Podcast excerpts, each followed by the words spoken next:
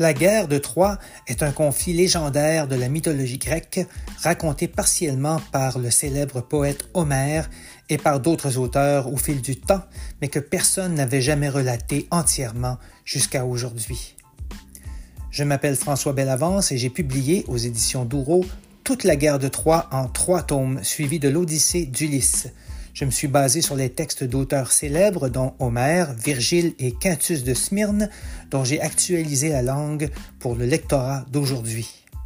La série d'épisodes formant la légende demeure intacte, contrairement aux versions cinématographiques ou télévisuelles existantes.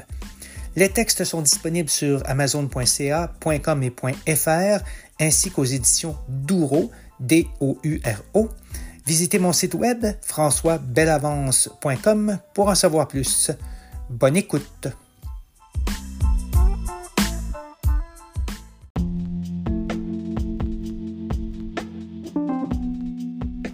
Bienvenue au huitième épisode de la guerre de Troie et de l'Odyssée actualisée. Cet épisode couvre le champ 18 de la série de quatre tomes publiés aux éditions Douro est disponible sur leur site ainsi que sur Amazon en version papier et Kindle. Avant de commencer, voici quelques notes concernant les notions contenues dans le texte. Phégé et Idaios sont les deux fils de Darès, un des prêtres du dieu Héphaïstos. C'est Phégé qui est tué par Diomède. Leto est la mère d'Artémis et d'Apollon. Les Thraces, T-H-R-A-C-E-S, sont des alliés des Troyens. Priamide signifie fils de Priam. Ennio est la déesse des batailles, une collaboratrice d'Arès. Stentor est le crieur de l'armée grecque. Il a la voix qui porte le plus loin. Diomède est le fils de Tidée. Sur ce, Bonne écoute.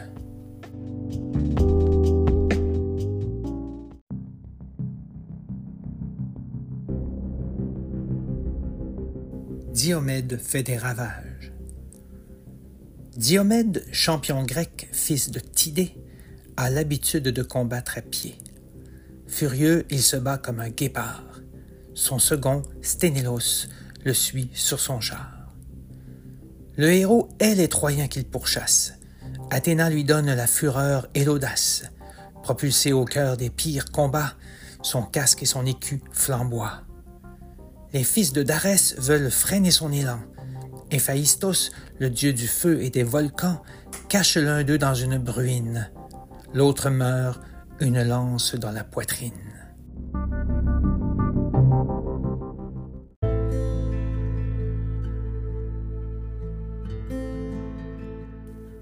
Athéna apaise Arès. Arès prend le parti des assiégés. Les chiens hurlent tête sur le sol, et les vautours sanguinaires survolent leur roi d'Argos, hargneuse et déterminée. Athéna croise Arès et lui prend la main. La déesse aux yeux pères le convainc que c'est au grand Zeus de décider du sort ultime de l'humanité. Charmante, elle le guide jusqu'aux rives du noble fleuve Scamandre aux eaux vives. Là, le dieu de la guerre se tranquillise. Il oublie les bravades et les vantardises. Les Achéens profitent de l'absence du terrible surhomme, buveur de sang. Ils gagnent aussitôt en pure puissance, prennent de l'aplomb et deviennent effrayants. Agamemnon plante sa pique dans le dos du commandant des Alizones, Odios, qui fait une chute, quel terrible choc! Ses armes blanches s'entrechoquent. Ménélas abat de sa lance aiguisée Scamandrios, un chasseur émérite qui, sentant le vent alors tourner, avait lâchement pris la fuite. Leurs compagnons d'armes les imitent. La mort brutale n'a pas de limite. Les Grecs tirent les rideaux rougeâtres sur la scène d'un funeste théâtre. Rien ne semble pouvoir contrer Diomède, dont l'ire ne connaît pas d'intermède, tandis que Zeus annihile presque la plaine de ses éclairs cauchemardesques.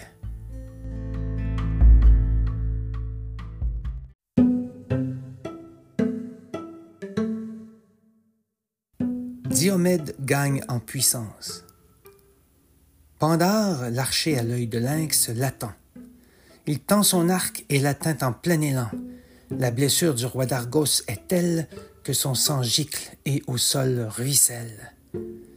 Diomède supplie Athéna qui l'entend et le dote d'un nouveau pouvoir stupéfiant. Il peut distinguer chacun des dieux olympiens arborant les traits de combattants troyens. Il peut ainsi esquiver tous leurs coups divins et ne croiser le fer qu'avec des humains. Athéna lui donne même la permission de frapper la déesse de la passion. Guéri, doté d'une fraîche fureur, le grand guerrier triple son ardeur. Il se lance sur ses proies tel un taureau et abat froidement six vigoureux rivaux.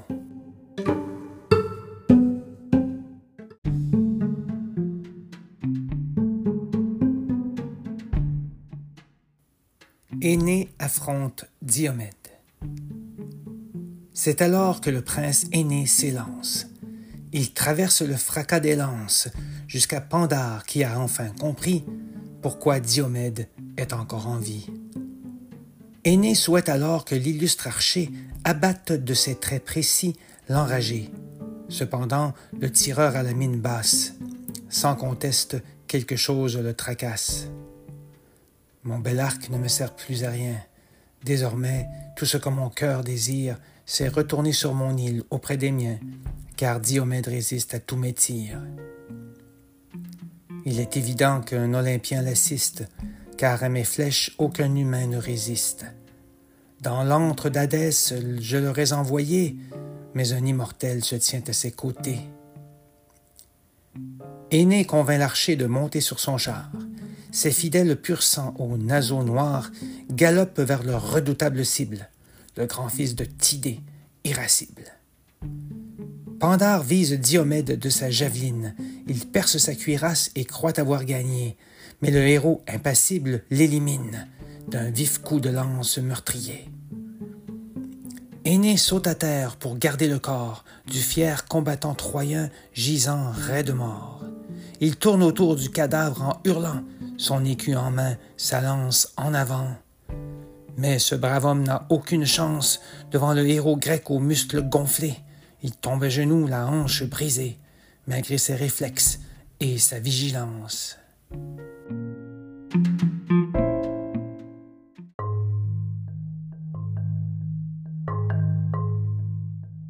Aphrodite est blessée. C'est alors qu'Aphrodite étend les bras et déploie sa robe pour le cacher. Mais Diomède s'élance vers elle, déchaîné. Il frappe de l'épée son poignet délicat.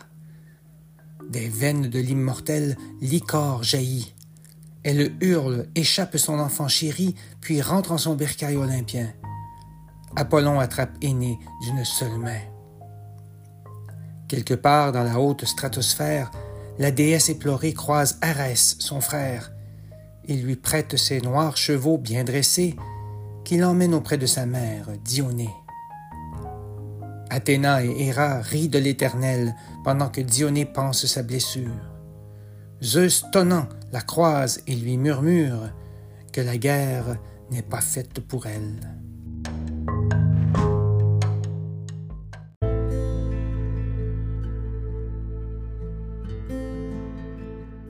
Apollon sauve Aîné.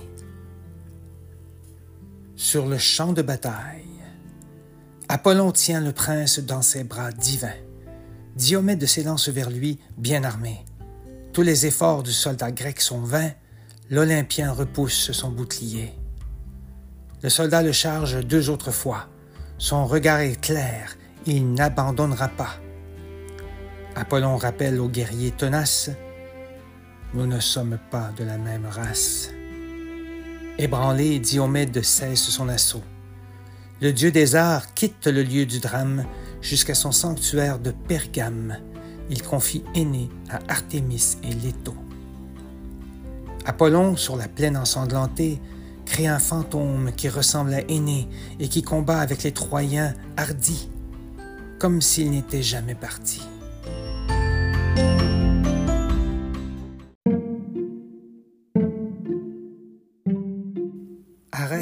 Se ressaisit sur les rives du Scamandre.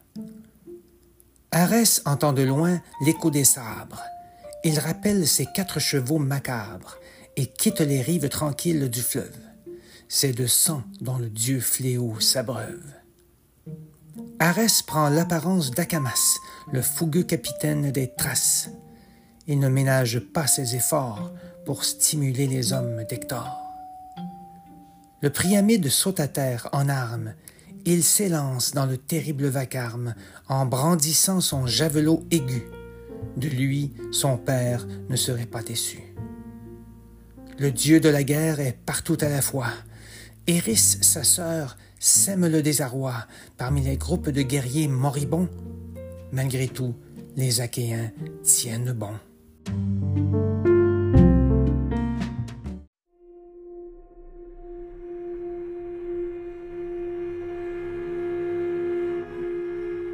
Aîné bat en retraite. Avec sa longue javeline aiguë, de dix cônes Agamemnon perce l'écu. Ajax et Ulysse combattent à ses côtés, sous le ciel par la guerre embrasée.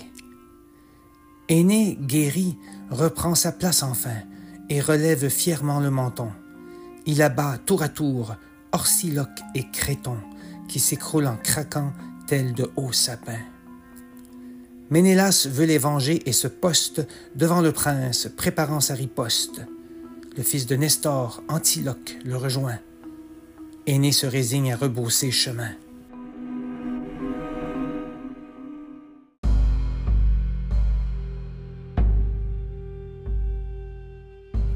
Trois héros déchaînés. Le roi de Sparte tue Pilaménès d'un coup. Il le transperce près de la clavicule. De sa pique, Antiloque perce un trou dans la tempe de son cocher qui bascule.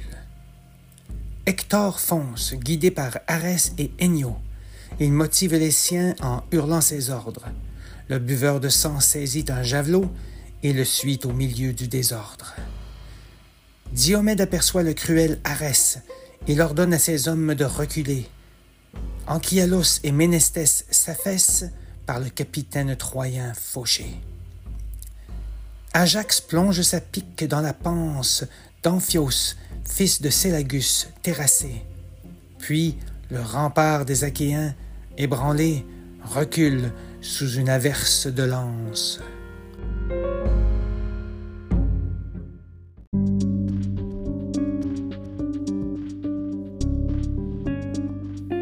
Terrible duel. Un duel se prépare sur un des fronts, entre les puissants Tlépolème et Sarpédon le fils et le petit-fils d'Héraclès, lequel enverra l'autre ad Patrès. Il se rapproche et se mesure, se lance des menaces et des injures. Sarpédon transperce le cou de son ennemi qu'enveloppent les ombres de la nuit. Puis il s'affale sur le sol desséché, souffrant un javelot dans la cuisse. Zeus lui sauve la vie, in extremis. Ses compagnons viennent le chercher.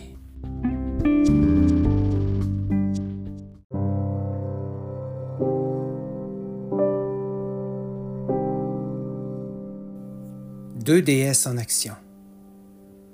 Ulysse aux mille tours prend le mort aux dents. À sept adversaires, il ôte la vie.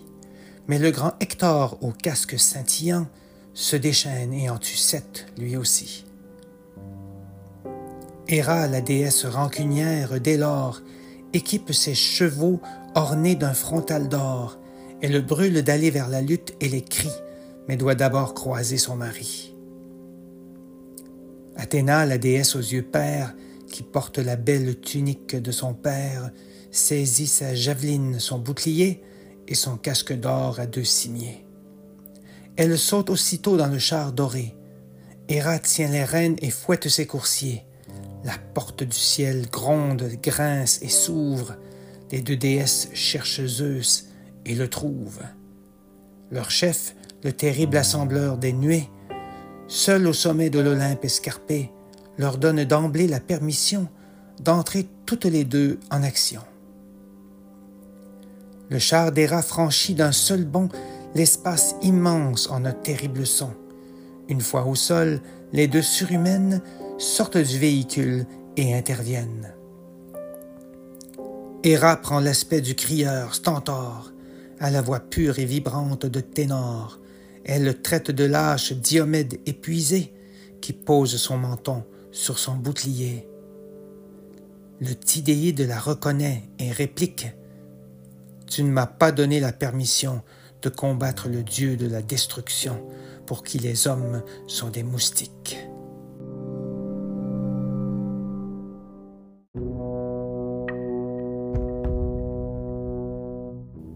Avec la permission d'Héra.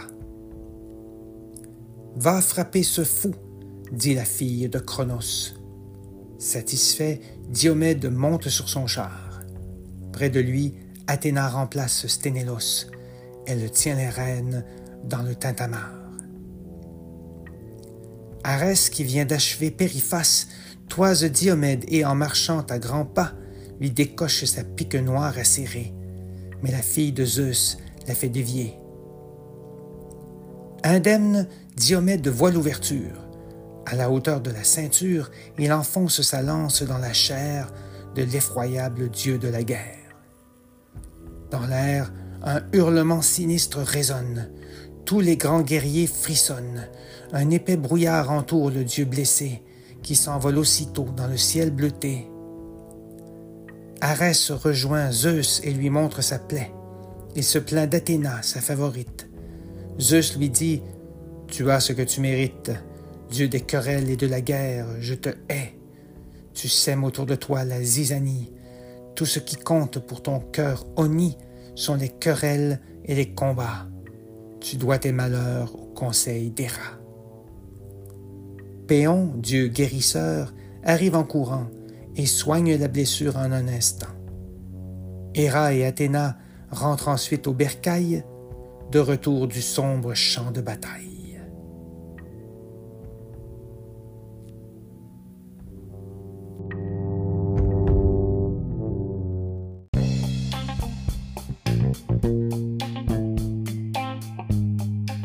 Merci d'avoir écouté cet épisode de la guerre de Troie et de l'Odyssée actualisée. 40 épisodes seront publiés en 40 jours, ce qui vous permettra de les écouter à votre rythme sans attendre trop longtemps la conclusion de ce formidable cycle de légendes grecques. La guerre de Troie, suivie de l'Odyssée, actualisée pour vous. J'espère que vous aimerez.